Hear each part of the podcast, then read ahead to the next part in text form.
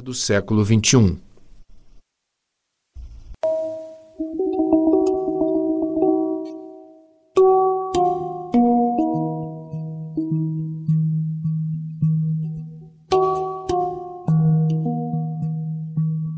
O Espiritismo em frases de efeito.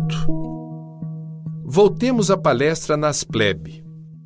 Dias antes do compromisso assumido com Mileco, ainda entretido com a ausência dos assuntos ambientais em tantas casas espíritas, lembrei-me de que uma das razões para tudo isso estar acontecendo poderia ser encontrada em algumas das frases que usamos para expressar a nossa fé. Os espíritas, assim como os seguidores de outras doutrinas ou religiões, afirmam suas crenças por meio de frases curtas que emprestam sentido às suas convicções. Essas frases alimentam a nossa fé pelas ideias que encerram. O acaso não existe é uma delas. Toda vez que dizemos o acaso não existe, reafirmamos nossa confiança em Deus, na inteligência suprema, causa primária de todas as coisas. Como diz Allan Kardec em O Livro dos Espíritos, em resposta à questão que é Deus, na providência divina ou na ordem estabelecida em meio ao caos. Pois bem, há pelo menos duas frases repetidas com frequência no movimento espírita que poderiam explicar esse distanciamento dos assuntos ecológicos. Ao compartilhá-las aqui, não guardo nenhuma pretensão de estar dizendo uma verdade absoluta. São apenas elementos de reflexão que podem auxiliar a compreensão do problema. Uma dessas frases é a seguinte: a verdadeira vida é a vida espiritual. Concordamos inteiramente. Para o espírita faz sentido acreditar que a verdadeira vida é a vida espiritual. É forçoso admitir, porém, que muitos de nós usamos esta frase para legitimar o desinteresse, a desatenção, o completo desapego dos assuntos terrenos.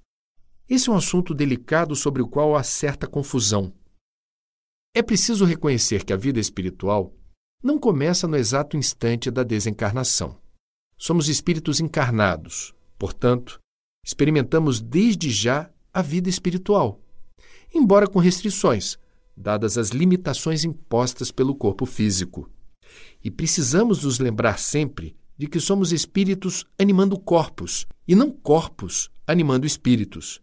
Há que se reconhecer também que o horário nobre de nossa existência é aqui e agora já que as escolhas que fizermos a cada instante definirão a qualidade de nossa vida espiritual.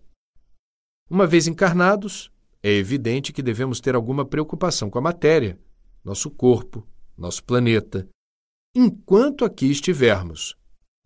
Sem exagero, sem ilusões, pois que nada disso nos pertence, daqui só levaremos o que as traças e a ferrugem não consomem e os ladrões não furam nem roubam, como asseverou Jesus. Mas reconhecendo que faz parte de nosso aprendizado espiritual nos relacionarmos de forma saudável, inteligente e responsável com os assuntos da matéria, consagrando parte do nosso tempo à manutenção do corpo e do planeta que nos acolhem. Eu estou aqui de passagem é outra frase bastante repetida. Com ela afirma-se a impermanência, a transitoriedade de todas as coisas, o eterno devir preconizado pelos filósofos gregos, a realidade física inexorável do universo onde nada é, tudo está. Dependendo da forma como se diz, muitos daqueles que repetem a frase Eu estou aqui de passagem podem estar reforçando o estoque de desapreço e desinteresse pelos assuntos do aqui e do agora. Por que vou me preocupar com o aquecimento global se em breve não estarei mais aqui? Por que economizar água e energia se estarei desencarnado em alguns anos? Se deixamos um legado material e espiritual no planeta, onde poderemos eventualmente reencarnar, é evidente que, mesmo de passagem, devemos nos preocupar com os nossos rastros. Pela lei de causa e efeito, o eventual desperdício ou uso irresponsável dos recursos naturais terá implicações em nosso processo evolutivo. Portanto, não é porque a vida é